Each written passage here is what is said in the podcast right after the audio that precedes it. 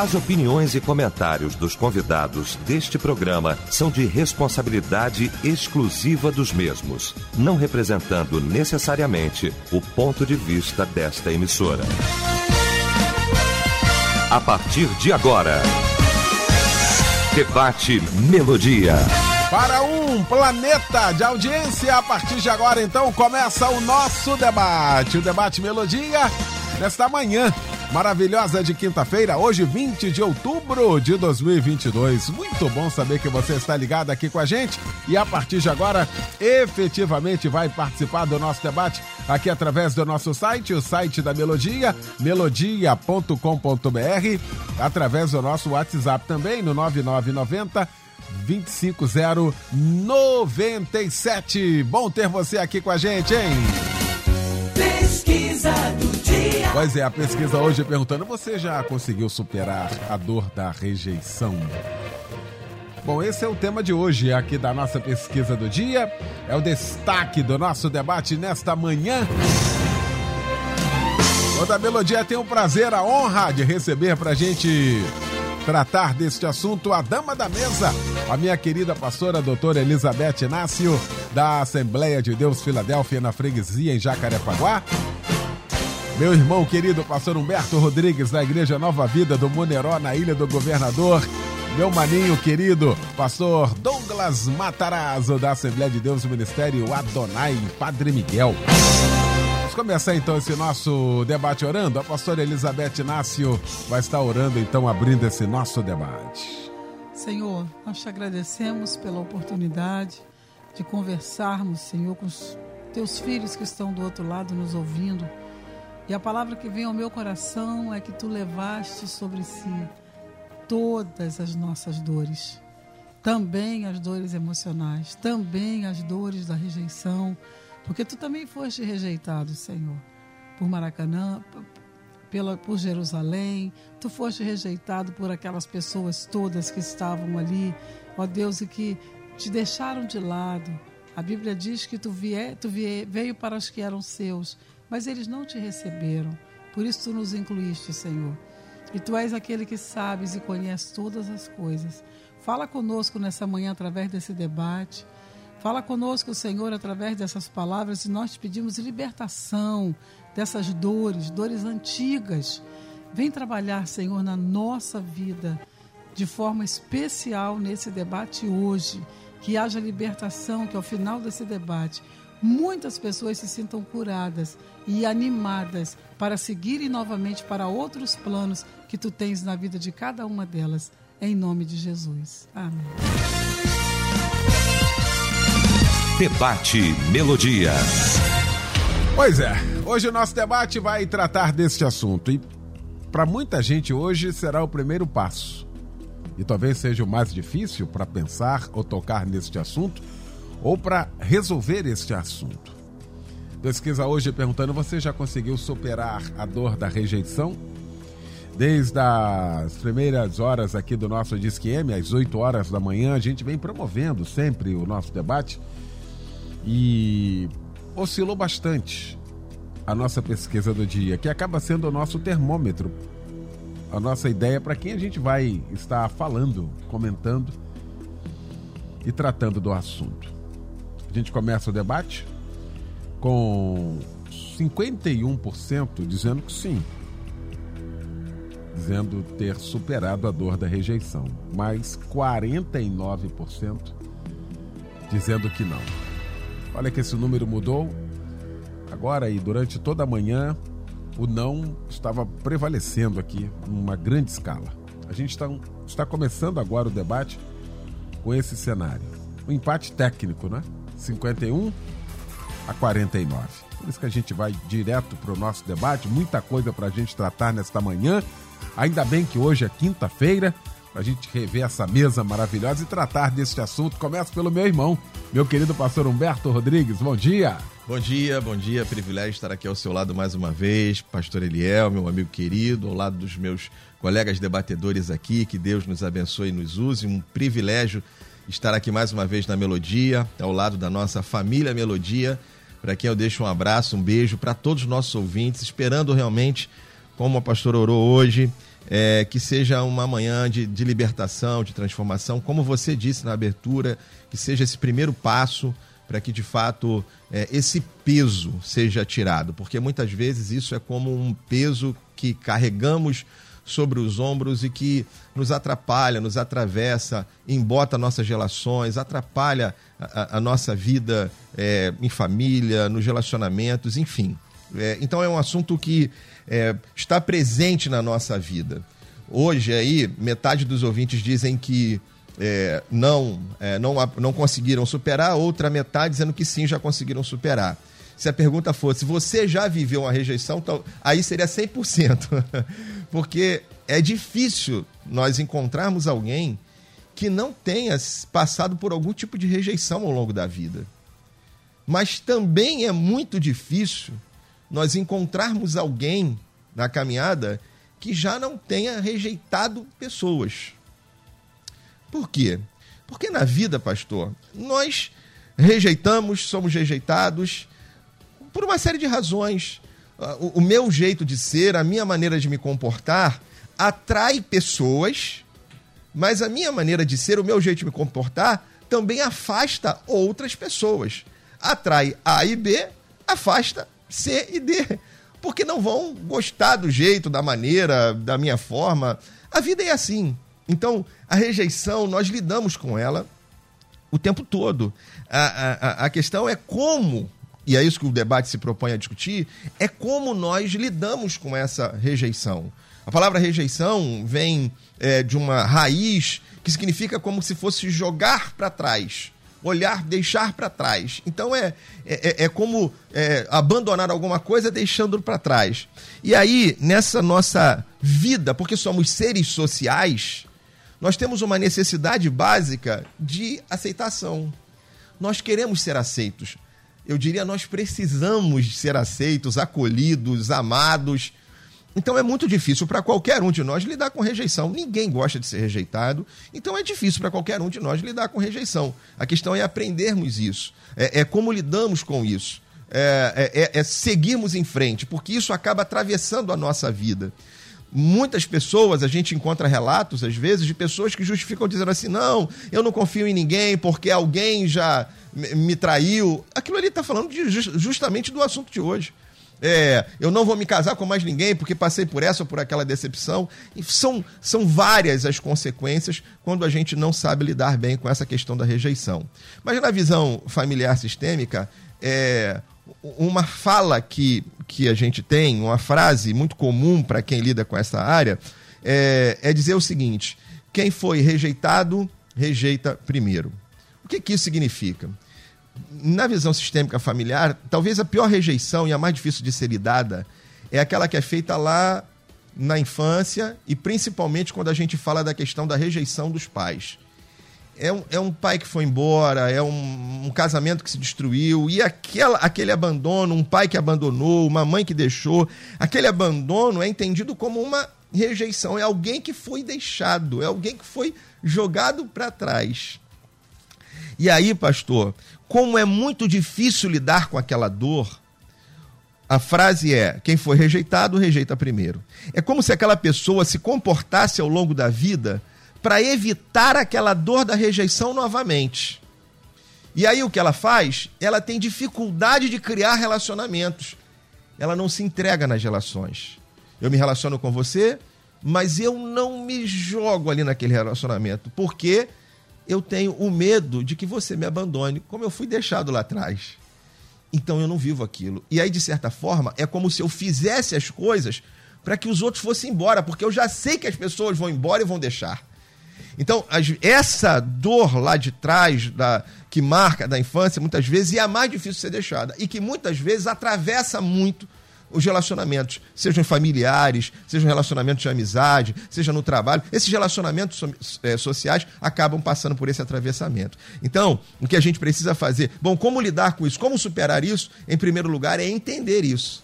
É compreender que muitas vezes eu estou fugindo de, um, de uma dor que já foi sentida lá atrás e que eu não quero mais sentir aquilo. E aí eu, eu é, deixo que as minhas relações sejam atrapalhadas. É como se eu tivesse saindo primeiro antes que alguém saia. Isso precisa ser tratado. Bom, aí como tratar? A gente ao longo do debate vai estar conversando sobre isso, falando sobre essas coisas aqui hoje. Tenho certeza, mais uma vez, eu declaro, profetizo isso hoje aqui, pastor, como já foi profetizado. Hoje é manhã de cura, em nome de Jesus. Muito bom. Pastor Elizabeth Inácio, bom também tê-la aqui nesta manhã. Muito bom dia. Bom dia, pastor Eliel. Também gostei do tema. Você sabe que eu gosto desses temas que mexe, mexe logo com a gente por dentro, né? E começa a desarrumar essa casa aqui que parece tão bem arrumada. Mas quando a gente, de novo, é, vai fazer uma amizade, como disse o pastor, a gente já fala, vai acontecer de novo. E é verdade. Quem fere é porque já foi ferido, né? Então é, é muito difícil isso. E aí eu vou. Eu sei que esse, esse tema é muito triste, muito dolorido, né? E aí, como eu orei que Jesus também foi rejeitado, né? Como eu orei que ele passou por essa rejeição, eu lembrei também do que Jesus falou em João 6,37. Todo aquele que o Pai me dá, esse virá a mim. De modo nenhum o lançarei fora. Então, as pessoas que nos rejeitam ou que rejeitaram você, elas têm os seus motivos. Elas con é, conseguem colocar o motivo em você. Mas Jesus não quer saber se foi lá ou se foi cá. Ele está dizendo: Eu não vou te lançar fora. Eu não vou te jogar para trás, como disse o nosso pastor Humberto. Então, eu queria que nessa manhã, irmãos, a gente pensasse realmente nessa dor. Pastor, dói mesmo, você sabia? A rejeição dói mesmo. Uhum. Eu estava lendo sobre isso. O nosso cérebro, ele, ele, ele percebe a dor da rejeição como se fosse uma dor física. Tem pessoas que tomam até um remédio para dor, para ver se para essa dor dói mesmo, mas é uma dor não localizada. É uma dor estranha que você está doendo, você nem sabe onde. E muito além da dor, ela gera comportamentos, pô. Gera os comportamentos de ira, sabe? Gera comportamento de desconfiança, desesperança. A pessoa está sempre na defensiva. Então, essa é a dor. E o pior, pastor, como a nossa expectativa baixa muito, a gente está numa expectativa boa, foi rejeitado, aí a gente desiste de sonhos. Então são pessoas travadas, sabe? E as rejeições, elas são muitas, pastor, desde o ventre materno. Bebês são rejeitados no ventre materno. Você fala, ah, ele não sabia de nada, você que pensa. Ele, ele vai agir como uma pessoa que foi rejeitada se ele conseguir nascer. E assim vai. Tem rejeição pela pessoa amada, demissão quando você é rejeitado da empresa. Meu Deus do céu. Eu já tive trabalhando em RH muito tempo e eu lembro uma vez que eu tive que demitir um senhorzinho. Ele já tinha 50 e poucos anos, ele era um pedreiro. Gente, a minha vontade era de morrer. A minha vontade era de morrer porque ele tremia. A minha vontade era falar: fica você aqui, eu vou embora. Mas você está naquela condição. Então, a demissão é uma rejeição horrível. Quando você faz o concurso, você quer passar naquela prova que você não passa, você se sente rejeitado por aquele sistema. Gente, é muita coisa. Então, a dor, a gente está falando, nós temos que superar a dor da rejeição. E eu me proponho nessa manhã não só orar por você, mas crer junto com você que você não pode estar agarrado a isso. A gente tem que achar um caminho.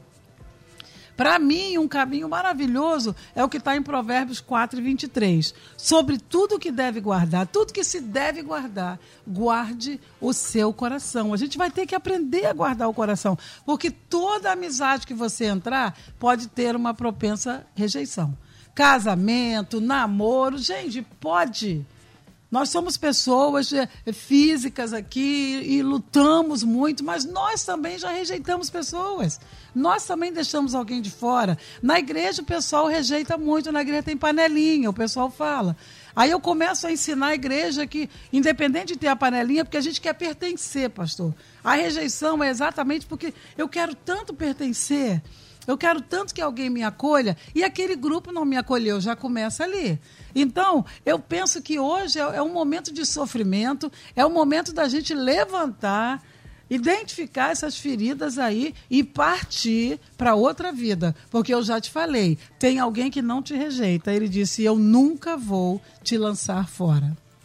Aí, pastor Douglas Matarazzo. Pastor, doutor Douglas Matarazzo, que bom tê-lo aqui. Bom dia, irmão. Bom dia, meu amigo pastor Eliel. Bom dia, pastor Elizabeth, doutora Elizabeth. Pastor também Alberto Rodrigues, é, também a produção. Bom, a, a dor da rejeição. A rejeição realmente ela causa uma dor tanto na alma que reflete, como a doutora Elizabeth também colocou, pastor Humberto, também no nosso físico. Isso vai pelo sistema nervoso autônomo simpático. É, entender que a rejeição ela é uma dor não externa, mas ela é uma dor interna.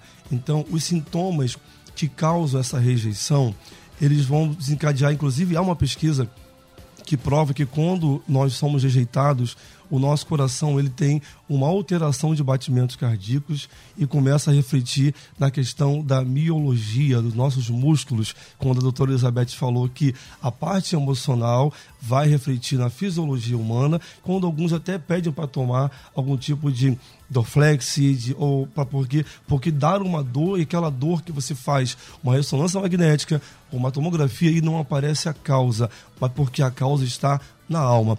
E realmente, você já superou a dor da rejeição? Bom, eu acredito que uma das melhores formas de nós é, superarmos essa dor é a questão da, da compensação. Por quê? É, ouvintes, pastor Eliel, amados colegas debatedores, nós, quando nascemos, é, já vivenciamos a primeira rejeição de nossa vida. Qual é? Quando o útero de nossa mãe já nos rejeita e fala: você ficou nove meses aqui, vai embora, agora vaza. vai seguir aí, vaza, vai seguir a sua vida, construir um caminho novo. Então, olha que interessante como é que a fisiologia, a parte humana reage no comportamento humano. Quando o útero faz esse processo, que começa aquela parte ali dilatação, e no parto normal, é uhum. é claro, né? Sim. Nesse sentido. E o bebê vem para fora, qual o primeiro sintoma dele? O choro. Ele tem que extravagar aquela rejeição. Bom, em primeiro lugar, ele precisa chorar. Agora, eu fui rejeitado pelo meu útero da minha mãe, agora eu vou chorar. Ah, igual o militar faz no quartel. Estou aqui, agora eu vou vibrar e vou construir um caminho novo. Segundo passo, depois que ele é feito o processo pelo pediatra de limpeza, cadê o peito de minha mãe? porque eu preciso compensar essa rejeição do útero dela com a amamentação. Então, em 2018, foi feita uma pesquisa que é, no Brasil se, se amamenta de 3 a 6 meses apenas. E na Alemanha se amamenta o bebê durante dois anos. E o índice de, de problemas psicológicos na Alemanha e até na Covid foi um dos, um dos, países menores de morte do mundo, foi a Alemanha, porque lá é norma do Ministério da Saúde aumentar por dois anos.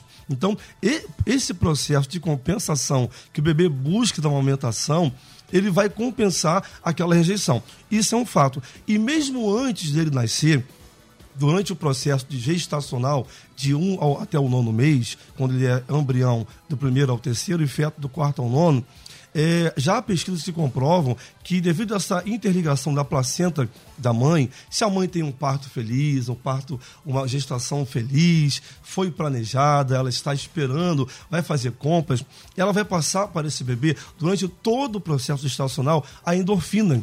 Então a tendência daquela criança nascer e ser muito feliz é muito, muito grande. Entretanto, se ela não liberar, não, não aceitar e rejeitar aquele bebê já em seu útero, ela, ele, ele, ela vai liberar para ele a catecolamina, e também vai aumentar hormônios como depois o cortisol. E a catecolamina, ela vai produzir neste bebê alguns sintomas a partir do quarto a cinco anos já de idade. Ele vai, poderá, na sua parte da adolescência, já desenvolver um transtorno narcisista, um transtorno de borderline. Então, por que explicar hoje a grande quantidade de crianças nos consultórios de psicologia? Porque não é uma questão externa, começa no interno. Aí, como pastor, é muito importante, irmãos, agora nós como pastores, os pais serem orientados de já, já a mãe botar as mãos e fazer atos proféticos. Deus, eu profetizo que meu filho não vai sofrer uma reação de rejeição. E quando ele nascer, ele vai ser uma benção. Então, como causar, como buscar essa dor? Vamos desenvolver durante o debate. Muito bom, hein? Muito bom. Bom, uh, não vou nominar os participantes de hoje, tá bom? Muito obrigado pela confiança de vocês, todos eles aqui identificados aqui, mas eu vou tomar a liberdade de não identificar aqui. Mas desde já agradecendo a vocês aqui, a gente vai estar lendo aqui a história. Ouvintes aqui, respondendo a pesquisa, não. Minha mãe me deixou muito nova com a minha avó e graças a Deus fui criada pela minha avó mãe. Mas essa rejeição eu não consigo esquecer. Tenho 46 anos e dificilmente falo com minha mãe biológica ela cuidou dos meus seis irmãos. menos eu. E até hoje eu não entendo por quê. Eu sofro muito com isso, diz aqui. Obrigado aí pela participação. Outro ouvinte, sim, minha mãe me deu quando eu tinha seis anos para uma família me criar, por ser muito pobre. Mas através do amor de Deus e o meu amor próprio, ou seja, a autoestima, cresci na graça e no conhecimento do Senhor aqui na terra. Obrigado pela participação também aqui com a gente. Outro ouvinte, sim, já sofri rejeição com os meus filhos gêmeos, de 8 e 2. Descobri o autismo do mais velho e minha família crente toda rejeitou meu filho. Aprendi a selecionar pessoas de sua convivência e não sofro mais. Ouvinte de São Gonçalo, obrigado aí pela participação. E aí a gente vai vendo aqui, pastor Humberto, os graus né, de, de, de rejeição é aquela indiferença, muitas das vezes não é muito velada, mas é a indiferença que é, talvez cause a dor tanto quanto a rejeição, um negócio complexo, não, pastor? Sem dúvida, pastor. E esse é um debate que a gente precisa ter coração forte, né? É, é daqueles que você chora aí é. na hora da leitura das mensagens, porque é cada história que realmente mexe muito conosco em termos disso. Então, em termos de tanto sofrimento, porque a gente também sente a dor dos nossos ouvintes. Então, é, o que a gente precisa entender, pastor, como lidar com isso? Bom, eu acho que algumas coisas a gente vai citando aqui ao longo do debate, já foram faladas vários pontos aqui, e o ouvinte vai juntando tudo isso aqui para criar ali um pensamento e uma maneira de se defender também e poder conviver com isso. Como nós já dissemos, a rejeição, eu até diria que é alguma coisa que vai ser inevitável na vida, porque nós vamos ser rejeitados de alguma maneira, em alguma medida, em algum momento nós vamos ser rejeitados. Então, como, como lido com isso, sabe, pastor? Bom, eu penso que tem algumas coisas, algumas maneiras. Por exemplo, uma coisa que eu acho que é muito importante a gente entender nessas histórias todas é que quando uma pessoa me rejeita, a rejeição dela não fala de mim. Está falando dela. Por alguma coisa na história dela, ela tem uma dificuldade de lidar comigo. Então, todo mundo que for parecido, não é minha pessoal, mas todo mundo que for parecido comigo, aquela pessoa vai passar na vida, se ela não lidar com aquilo, se ela não tratar daquilo, ela vai passar na vida rejeitando todo mundo que mexa naquela área da vida dela. Então, o, o que, que traz a, a, a dor da rejeição para mim? É que quando eu sou rejeitado, eu come... aquilo mexe com a minha autoestima, eu olho para mim, aí eu sofro, aí eu falo, meu Deus, por que, que tá me rejeitando? O que, que tem em mim? Não, não. Não havia nada. Não é, não é porque tem você, é, tem a ver com a dor dela, tem a ver com as questões dela, tem a ver com a vida dela. Vamos pensar nessa questão tão delicada falada aqui, na questão do ventre materno. Por que, que um bebê é rejeitado no ventre materno? O que ele fez? Para ser rejeitado? Nada. Tem a ver com a história da mãe, do pai, o momento que ela estava vivendo, a situação que ela estava fazendo, a forma como foi aquela concepção, o que, que representou tudo aquilo. Então, não tem a ver comigo, tem a ver com o outro. O outro estava ali no momento de dor, de sofrimento e tal, e, e, e, tá, e aí rejeitou por aquilo ali. Então, eu, eu, mas só que nós trazemos para a nossa questão pessoal e diz, ah, mas eu fui rejeitado. Aí isso mexe com a minha autoestima, mexe com o meu amor próprio, mexe com tudo isso.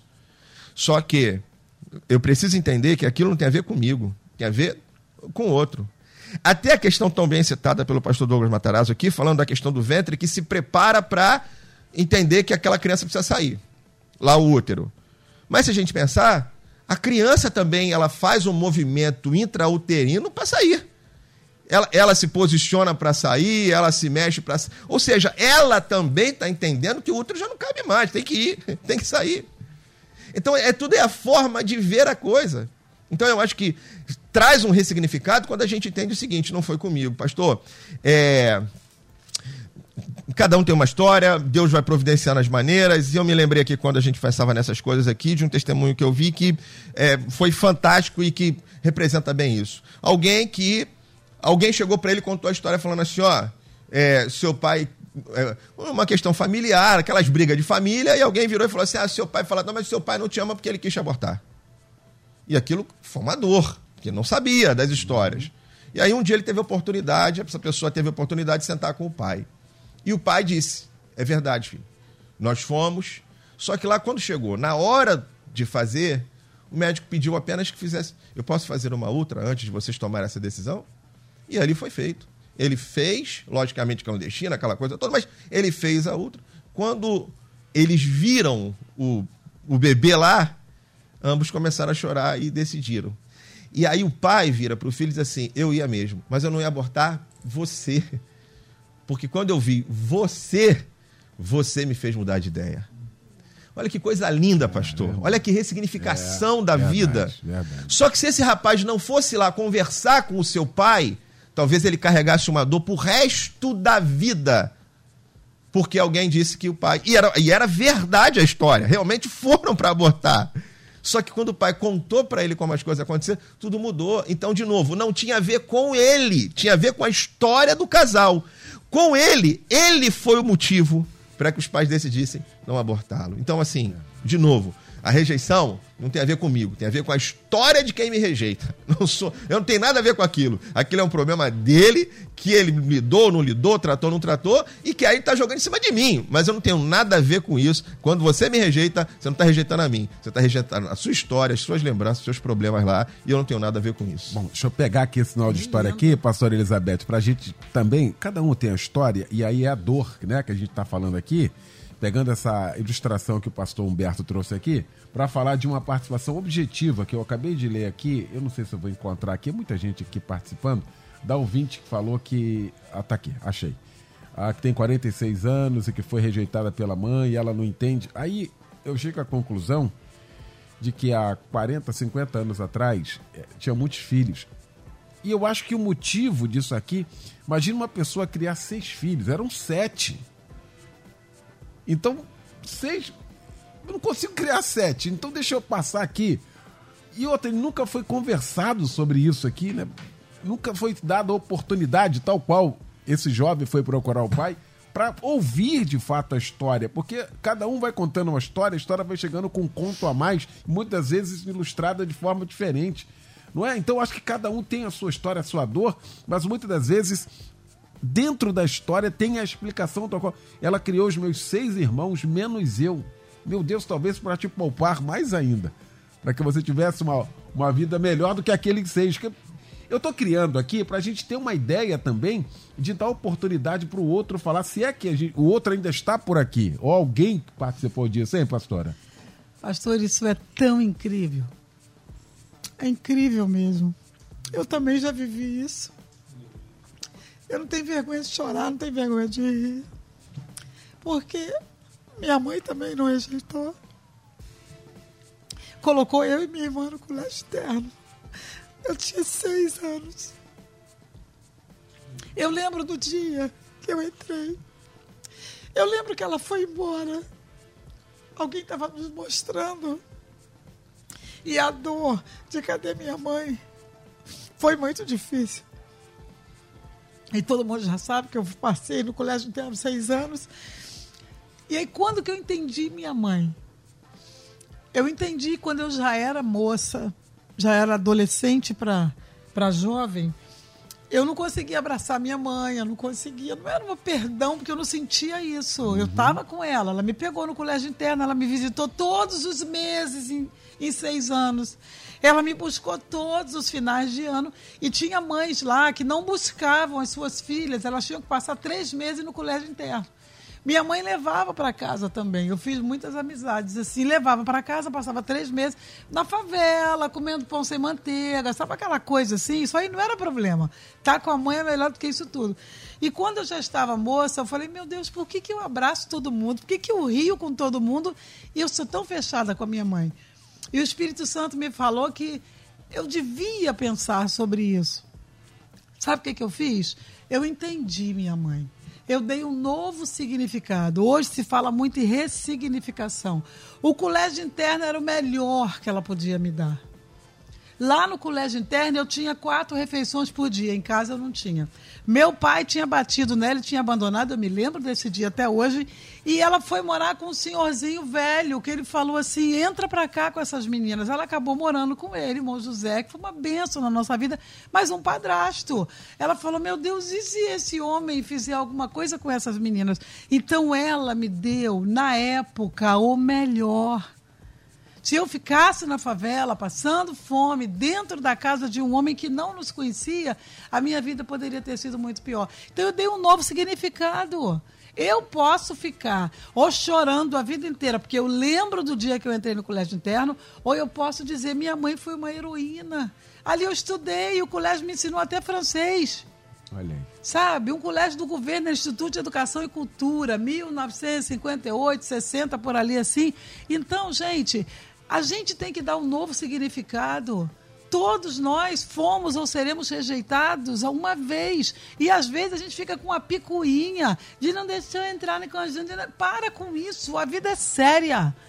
A gente está aqui para dar um significado novo. Passei por isso, venci isso, cuidei da minha mãe até Jesus levar, porque eu perdoei, se é que eu posso dizer isso. Eu entendi a minha mãe. Uhum. E ninguém sai de uma dor da rejeição sem primeiro reconhecer que dor é essa.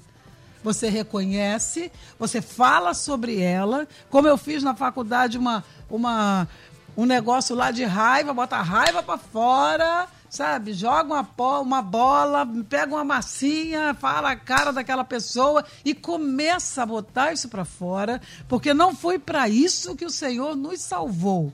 Será que Jesus entrou na minha vida e na tua vida e a gente vai ficar a vida inteira chorando, irmão? Não. O Senhor pode nos alegrar. Ele fez na minha vida e ele faz na sua. Eu sei que é difícil, mas eu falei que hoje o debate ia ser de libertação. Você pode terminar esse debate dizendo, ah, eu tenho razão, eu quero continuar chorando. Ou você pode dizer, eu vou mudar. E vou abrir os meus olhos para aquilo que Deus ainda tem para minha vida. Nem minha mãe imaginava onde eu ia chegar. Mas o colégio interno me fez muito forte me fez vencer barreiras. Então eu dei um novo significado àquele período que foi horrível para mim, mas o significado é: me fez forte. E por eu ser crente, eu entendi a minha mãe e sei que naquele momento era o melhor que ela podia me dar. Intervalo rapidinho, só para a gente se refazer aqui e já volta. Estamos apresentando Debate Melodia. Vamos lá?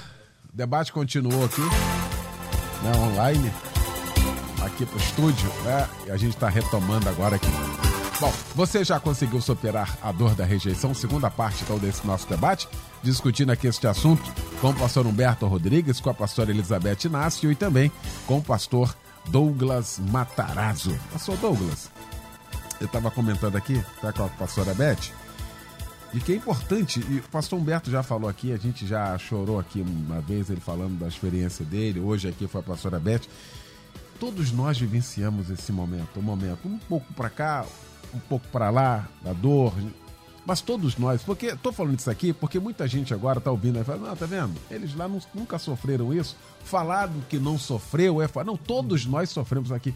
Todos nós estamos aqui, todos nós sofremos aqui algum tipo de rejeição. A questão de como a gente começou a encarar isso, ou, tá, ou ainda está encarando, hein, pastor Douglas? Oh, perfeito, assim, perfeito. Parabéns. Então, é, eu eu, eu, eu, eu quero colocar na minha fala uma das maneiras terapêuticas e espirituais de vencer essa rejeição é você entender o problema. Como Augusto Cury fala no seu livro, Sigamos a Inteligência da Água. A água ela vem caminhando e ela percebe uma rejeição, que é uma pedra no seu caminho. Mas a água nunca vai parar de andar, perdão, de circular por conta da pedra. Augusto Cury fala, ela vai encontrar um desvio e vai continuar na dela. Então, para atingir o seu objetivo. Então, um propósito de ressignificação como encarar isso? É entender o seu objetivo, porque eu quero citar aqui na Bíblia dois personagens. Primeiro foi Jesus. Porque ele tinha um objetivo, um propósito de vir ao mundo. Qual era? De restaurar a salvação que Adão e Eva quebraram lá no Éden. Ele tinha que ser essa ponte, o verbo se fazer entre nós. Então ele falou: Poxa, eu preciso passar por tudo isso. Mas no momento ele sentiu rejeitado. Ele falou em aramaico: Eloí, Eloí, labá sabactami. Deus meu, Deus meu, por que me desamparaste? Que é a mesma coisa do que uma rejeição. Então, ele, ele, ele como homem, entende que ele foi rejeitado, mas ele faz o que Augusto Cury fala no seu livro, a inteligência da água. Então, primeiro, eu achei fantástico os pastores colocaram, e o pastor Eliel, da questão da, da, da, da, do enfrentamento. A psicologia hoje ela mudou o conceito de antigamente. Antigamente, uma criança perdia o pai, não, não fala com ele, deixa ela crescer, depois fala, não. Hoje é diferente. Se pede que nos primeiros dias após um óbito do pai, se prepare a criança e fale, porque se ela descobrir com os 5, 10 anos, ela vai ser revoltada com a família que não passou. Então, o primeiro passo da cura, da rejeição, é identificar entender o propósito, o objetivo, porque a gente vai falar da questão da, de sensibilização sistemática, exposição gradual, são técnicas de Aaron Beckman que você vence um medo, uma rejeição, um problema. Então, outro ponto, outro, outro personagem da Bíblia que eu acho fantástico foi Marcos. Em Atos 16, do 26 ao 41, Marcos ele é um grande exemplo de ressignificação. Por que, que o apóstolo Paulo, nesta passagem, apesar de eu admirar, eu sou fã de Paulo nas suas epístolas, mas nesta passagem foi a única coisa que eu critico Paulo. Ele não. Por que, que ele rejeitou esse menino? Aqui tinham dois jovens com ele, Paulo e Barnabé. Barnabé investiu no jovem Marcos. Paulo quis pegar o Silas, que era mais eloquente, falava bonitinho, era mais experiente. Mas Barnabé falou, pô, eu vou levar Marcos. E Marcos, ele fala assim, hoje pensando, por que, que Paulo fez isso comigo? Por que, que Paulo passou... A experiência de Paulo foi traumática. Primeiro que aquela discussão teológica do Sinédrio com a sua esposa. Aqui a gente não pode ter uma conclusão, mas é uma, é uma, uma, uma abertura interpretativa. Por que, se ele ou não foi rejeitado pela sua esposa após ele se converter? É um ponto. Então, o pastor Humberto falou, a transferência que o ser humano faz, não por causa do rejeitado, mas sim pelo que o outro for rejeitado e vai usar mecanismos de defesa, como o Icos de Floyd fala sobre isso, para poder transmitir e compensar aquela rejeição no outro. Então, quando Marcos ele fala, sabe uma coisa? Apesar que é um campo perigoso e minado, porque tem indivíduos que reagem igual Marcos, que é o certo ouvinte. Como você tem que fazer, segue o exemplo de Marcos aqui. Mas há um percentual também de indivíduos que travam que vão cair numa depressão, vão ficar de fato, re... eu costumo brincar, a rejeição vai causar nele um rejeitado, vai ficar deitado para a vida toda. Então você não pode deixar a rejeição te botar rejeitado, deitado. Se levante como o Marcos se levantou. Ele falou assim: sabe uma coisa, meu amigo? Eu vou dar a volta por cima vou mostrar ao Paulo, com todo respeito, que eu vou ser um grande pastor. Lá em 2 Timóteo, capítulo 4, verso de número 11, olha o que Paulo diz depois de quase mais de 20 anos. Eu estou preso aqui em Roma, mas Nero, eu vou morrer, passar para o Senhor. Manda-me Marcos, Lu, porque só Lucas está comigo. Porque esse Marcos hoje me é muito útil no meu ministério. Então, qual o propósito da cura, meu amigo? Entender o teu objetivo, entender o seu propósito, para você entrar num processo chamado de resiliência. Quando você tem propósito, tem sonhos, tem objetivo, igual José foi rejeitado pelos seus irmãos, mas o que não fez ele travar? Foi a promessa que ele, Deus tinha mostrado pelo sonho que Deus falou com ele. Então, quando eu me prendo na promessa e falo, eu tenho um Deus que é comigo, e isso não, não passei por acaso, há um propósito, como os pastores colocaram, para eu poder sair fortalecido, eu não travo, eu vou ser igual Marcos, eu vou ter, ser resiliente e vou dar a volta por cima. Muito bem.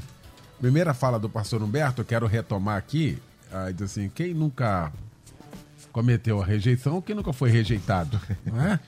A questão toda é que a gente começa a fazer tudo isso a partir de hoje. A gente não tem a ideia de voltar uhum.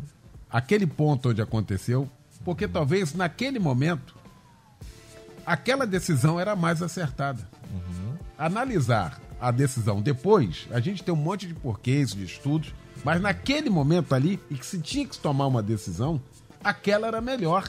Só que ninguém consegue compreender isso. Às vezes até nós mesmos. Por que, que eu tomei aquela decisão? Eu deveria, mais velho, deveria ter tomado. Não, porque naquele momento a sua maturidade mostrava aquilo, a sua experiência fazia aquilo. A única coisa que tinha que fazer era aquela. E às vezes isso não é compreendido, hein, pastor Humberto? É porque muitas vezes, pastor, a gente quer entender o ontem a partir da perspectiva do agora, do hoje. E o hoje é completamente diferente do que foi no passado.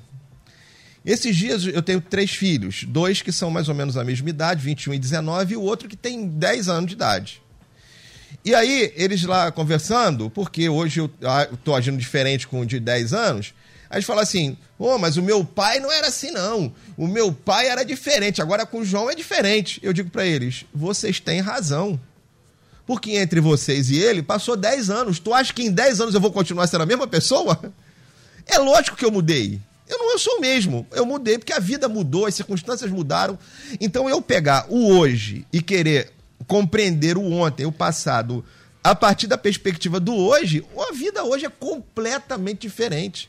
Então, para eu compreender isso, pastor, eu tenho que tentar ir lá atrás e compreender o que aconteceu naquele momento lá de trás. Aí, quando você diz assim, as pessoas não fazem isso. Fato, elas não fazem isso. Até porque não é fácil fazer isso. Fazer isso demanda é, um acompanhamento de alguém capacitado para ajudar num processo como esse. Às vezes a pessoa que está no problema não consegue enxergar, uhum. ela nem sabe. Alguém aqui, um de nós aqui, eu não fui eu, um, um dos dois batedores aqui, comentou que precisa entender o que, que aconteceu, da onde vem aquela dor, o que está acontecendo. Acho que foi a pastora Elizabeth Inácio que falou que precisa compreender a dor, entender aquilo, nominar aquilo, verbalizar aquilo para compreender da onde vem. Porque às vezes a pessoa não sabe, pastor. Ela está travada na vida, as relações dela não fluem, não tem dificuldade de formar amizade, tem dificuldade de fazer relacionamento, tem dificuldade de casar. Às vezes já está uhum. no quarto, quinto casamento e não sabe por quê. Por quê? Porque, como eu disse, uma das ideias, olhando pela perspectiva sistêmica familiar, é que quem foi rejeitado, rejeita primeiro. Então ele passa pelas relações, vivendo as relações tudo numa superficialidade, onde ele não consegue criar uma relação mais profunda com as pessoas. Dificuldade de criar relacionamento, dificuldade de, de estar com as pessoas, enfim, de se relacionar em família. Então, isso tudo precisa, assim, eu preciso compreender o que, que aconteceu, aonde foi, em que processo foi, para que eu possa tratar daquilo lá no, no, no, no, cuidado. Senão, você não vai ter essa percepção, você não vai compreender isso. E aí atrapalha seus relacionamentos, inclusive de hoje em dia. É, um ponto que eu acho importante ser citado, que eu, na verdade já foi citado, eu gostaria apenas de tentar dar uma contribuição, é, a minha contribuição nesse ponto. Quando a doutora Elizabeth Nassi falou que é, guarde o teu coração. Eu acho que isso é fundamental, pastor. E a gente também não sabe fazer isso. A gente não sabe guardar o nosso coração. Isso é um conselho bíblico. E nós não sabemos. Veja, você me rejeita. Alguém me rejeita. Ah, me rejeita. Aí, aquilo me traz um sofrimento na alma enorme. Porque rejeição é ruim. Ninguém gosta de ser rejeitado. Mas olha só o poder que eu estou dando a ar. Porque o outro me fere a partir do momento que eu dou esse poder a ele de me ferir. Por que, que aquilo é tão importante para mim? O que em mim que faz com que aquela rejeição me incomode tanto? Porque, pastor, enquanto tem um que rejeita, tem outro ali do lado que está amando. Ora, de novo, eu falei aqui no início: o meu jeito vai fazer com que A e B se afastem de mim e C e D se aproximem de mim. Por que é que, ao invés de eu me alegrar com quem está comigo, eu fico sofrendo na alma com essa dor da rejeição por quem foi embora? Que poder é esse que o outro tem que eu estou dando para a minha vida? Eu preciso, eu preciso guardar o meu coração, eu preciso ter uma inteligência emocional em vez de eu ficar sofrendo com aquilo, quando a gente fala de ressignificação, quando a gente fala de entender os processos, estamos falando de quê? De uma inteligência emocional, de, de, de compreender e de sair daquele lugar, de ficar lamentando as, as dores e os sofrimentos, que eu sei que são dolorosos, mas poder olhar para onde quero trazer à memória o que me pode dar esperança, diz a palavra de Deus. Então, para onde eu vou olhar? Guarde o teu coração. Se eu não guardar o meu coração, pastor, a vida vai me ferir o tempo inteiro. Pessoas vão me rejeitar o tempo inteiro. Mas o tempo inteiro, pessoas vão me amar, vão querer se aproximar. E sabe o que é o curioso? É que a pessoa fica com essa dor da rejeição e sabe o que ela faz? Ela afasta aqueles que estão tentando se aproximar. Entendeu? Ela se isola ela faz, começa a tratar mal quem quer se aproximar por causa daqueles que se afastaram de mim. Não, eu, eu, eu preciso entender de novo, as pessoas se afastaram de mim, não estão falando de mim, estão falando delas. E os outros que estão se aproximando de mim, esses querem ficar comigo. E eu rejeito eles. Olha que doideira, olha que louco, olha como é que nós nos comportamos. Eu rejeito essas, essas pessoas que querem estar comigo porque alguém foi embora. Guarde o seu coração. Muito bom. Ah, às vezes a gente falou aqui, é uma decepção, né? Um resultado que a gente esperou e não chegou. Às vezes cria também pra gente acaba sendo uma espécie de rejeição que a gente queria, falo falando aqui de concurso. Agora, o grande problema é quando a rejeição é tipo de pessoas. e mais ainda da família. E quanto maior o grau de, de, de autoridade, pior. Uma ouvinte participa aqui dizendo: Bom dia, foi rejeitada pelo meu avô por ser negra. E aí, aqui também reside um grande grupo. Ela diz assim: ele já é falecido. E agora? Veja, a dor continua, o problema continua e o causador já não está mais aqui. Muita gente vivenciando isso, pastora Beth. Verdade, pastor. Aí a gente tem que ter um desejo de libertação muito grande, né?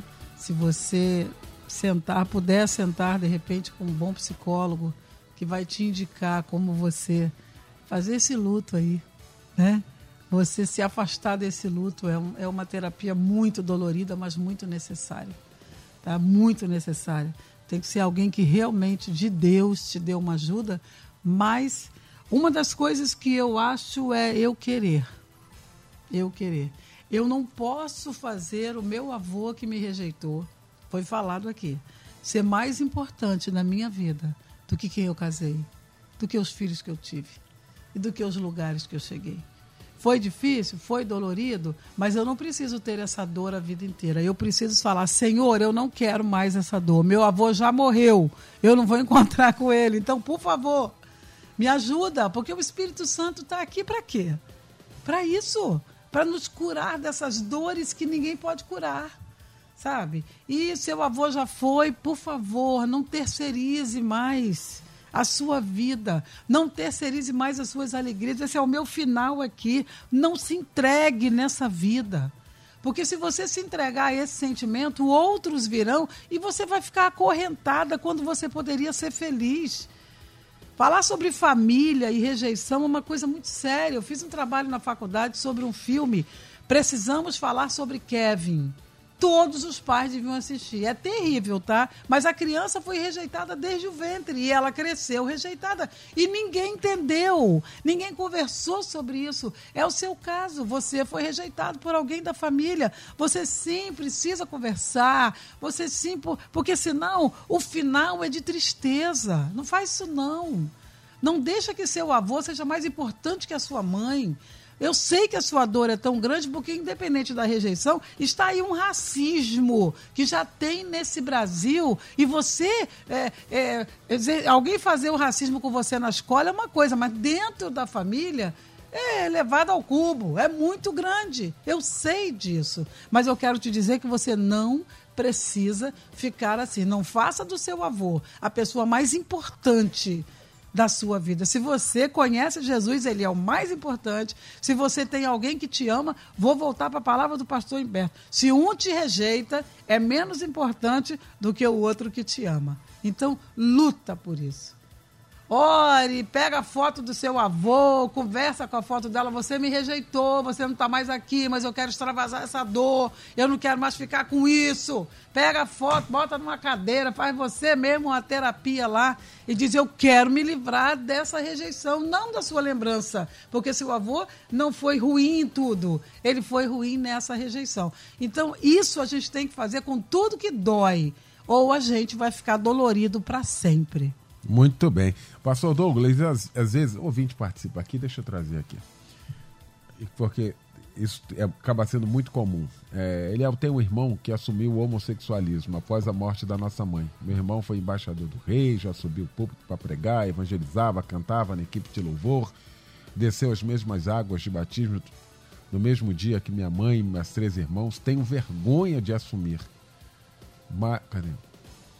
Ah, Cadê aqui? Tá, tá, tá, Tenho vergonha de assumir, mas meu irmão sofre a minha rejeição. Porque não consigo entender e aceitar essa situação. Ou seja, é alguém se colocar assim: olha, eu, eu, eu, eu, eu rejeito meu irmão por causa de um comportamento, por causa de uma atitude, de uma vida que ele acabou tendo que levar. Isso acontece muito no seio das famílias por não saber administrar isso. Como é que é uhum. isso, hein, pastor Dom? Sim, sim. A psicologia sistêmica, que é a área da especialização da psicologia, que trata de conflitos familiares, ela é fantástica sobre isso. É, o primeiro passo desse irmão é entender é, a questão do dividir o gênero do comportamento. ele aí está associando o gênero do irmão ao comportamento dele e à sua crença. Então, o que nós, alguns evangélicos, confundem muito. Então, eu quero citar agora na questão da Bíblia. Né? O oitavo juiz de Israel, é, por nome de Jefeté, é, prova-nos para nós isso, ele foi rejeitado pelos seus irmãos e após a morte, inclusive, do seu pai, no, do caso também anterior, que na psicologia eu oriento ao vídeo anterior usar uma técnica chamada cartão de enfrentamento, que a gente faz no consultório, que é pegar a foto da pessoa e vivenciar e sofrer esse trauma da rejeição. No caso aqui do jovem não aceitar a rejeição por, por, pelo irmão ser homoafetivo, ele entender, dividir gênero do comportamento do seu irmão. Eles são irmãos, ele é o mesmo sangue. Além disso, existe um ser humano ali. Então, parar de ver o irmão é, com, na questão do gênero dele, mas na questão do, do seu irmão ó, e, e, de tirar o comportamento dele um afetivo e vê-lo como um ser humano e o seu sangue, ele vai trabalhar no afeto, a empatia. E eu creio que deve estar muito voltado essa questão do, do ouvinte, conta da criança. A criança ela cria muito esses muros e, e, e, evita essas barreiras. O Cláudio Duarte, ele fala isso no vídeo dele, fantástico.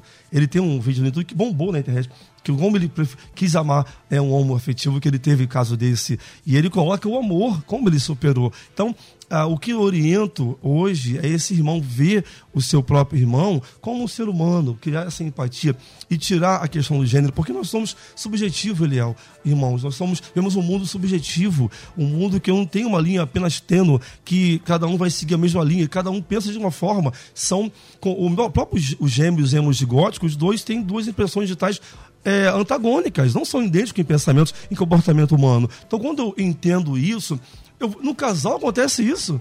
É, podem estar casados 30 anos, mas vai ter uma hora que vão pensar diferente. Mas o que mantém aquela relação? O amor, o respeito, a empatia de entender que o meu espaço é um e o do outro é outro. Então, ele vendo isso, que o seu irmão. Até porque é uma questão, como o pastor Humberto falou, inteligência emocional. Daniel Goleman fala sobre isso. Eu só conquisto o outro quando eu ouço ele primeiro. Então, eu quero falar, vou causar ele. Então, se aproximar, poxa, deixa eu te ouvir, o que você acha da vida, né, meu irmão? Aí, eu, quando eu crio essa empatia nele, ele vai dizer, pô, eu gostei do Douglas, um cara que me ouviu.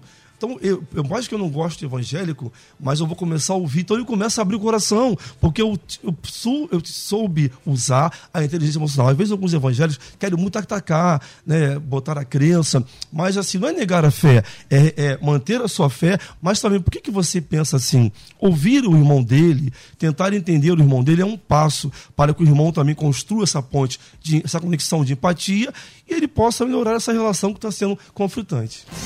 Muito bem. Estamos fechando o nosso debate de hoje, hein? Vai voltar, em breve. A gente vai voltar. Tem muita coisa aqui pra gente né, falar ainda. E eu quero agradecer essa mesa maravilhosa que se formou pra gente tratar deste assunto nesta manhã. Pastor Elizabeth Inácio, Assembleia de Deus, Filadélfia, em Jacarepaguá, Avenida Tenente Coronel Muniz Aragão, 890, na freguesia. Minha pastora, o que fica para nós de reflexão ao término desse debate? Nossa, fica à vontade de pegar mais um lenço, chorar mais um pouco, porque a gente sabe que os ouvintes estão sofrendo muito. Mas eu quero terminar com o exercício perdão. Não tem como a gente se livrar de nenhuma dor se nós não perdoarmos se nós não formos a fonte do perdão, que é o nosso Senhor. E Deus falou para nós, lá em Isaías 49, 15, ele falou assim: ainda que tua mãe te rejeite, ainda que ela esqueça de ti, eu estou de braços abertos aqui, pode vir. Então exercita o perdão. A sua mãe, a sua família, faça alguma coisa, leia sobre isso, mas alegre-se novamente, porque, como disse o nosso pastor, você é uma água que está passando nesse rio você encontrou e nós encontraremos algumas pedras, sabe? Faz uma voltinha assim, segue adiante, avança, porque Deus ainda tem muito para nós. Muito bem, Pastor Douglas Matarazzo, da minha querida Assembleia de Deus, Ministério Adonai, em Padre Miguel, na Estrada da Água Branca, 2665, irmão. Que fica de reflexão, Olha, hein, a reflexão agora eu quero falar de mim mesmo. Eu também sofri uma rejeição. Acho que já falei aqui na melodia alguns anos uhum. atrás. Eu, com três anos de idade, tive que sair de Madureira minha mãe me rejeitou quando meu padrasto fui morar no Morro Dona Marta. E lá eu vivenciei muita coisa ali, vi muita gente famosa usando drogas. Aquilo me empoderou, porque eu nunca tinha morado numa comunidade, eu respeito muito quem mora na comunidade. E eu falei, eu vou estudar, porque meu padrasto falou que eu ia ser bandido. E eu fui morar no Morro Dona Marta e me deram um apoio Minha mãe me rejeitou, ela me pediu perdão, mora comigo, mas eu fui estudar. Eu falei, eu vou estudar. E perdoei minha mãe, e amei. Depois ela falou, filho, eu, eu fiz isso porque o seu padrasto disse que ia te matar.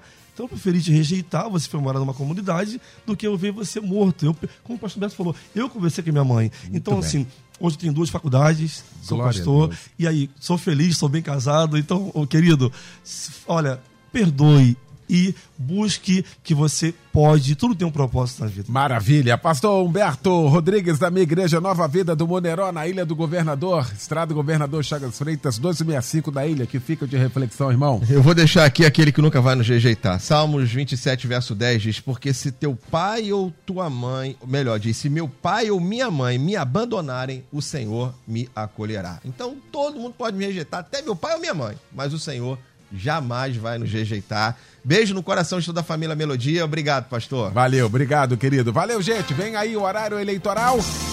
Meio-dia e 10, Edinho Lobo e Débora Lira, eles vão comandar o Tarde Maior aqui com a gente, tá? Pra começar bem demais aí a sua tarde. Logo mais às 10 da noite, o nosso Cristo em Casa pregando o Bispo Davi Gualberto da Missão Evangélica do Brasil. Obrigado, Luciano Severo, Simone Macieira, Michel Camargo.